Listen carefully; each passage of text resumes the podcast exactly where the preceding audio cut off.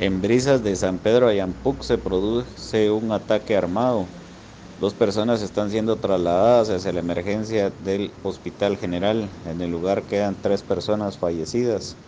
Estaremos ampliando esta información con los pormenores de este ataque en San Pedro Ayampuc.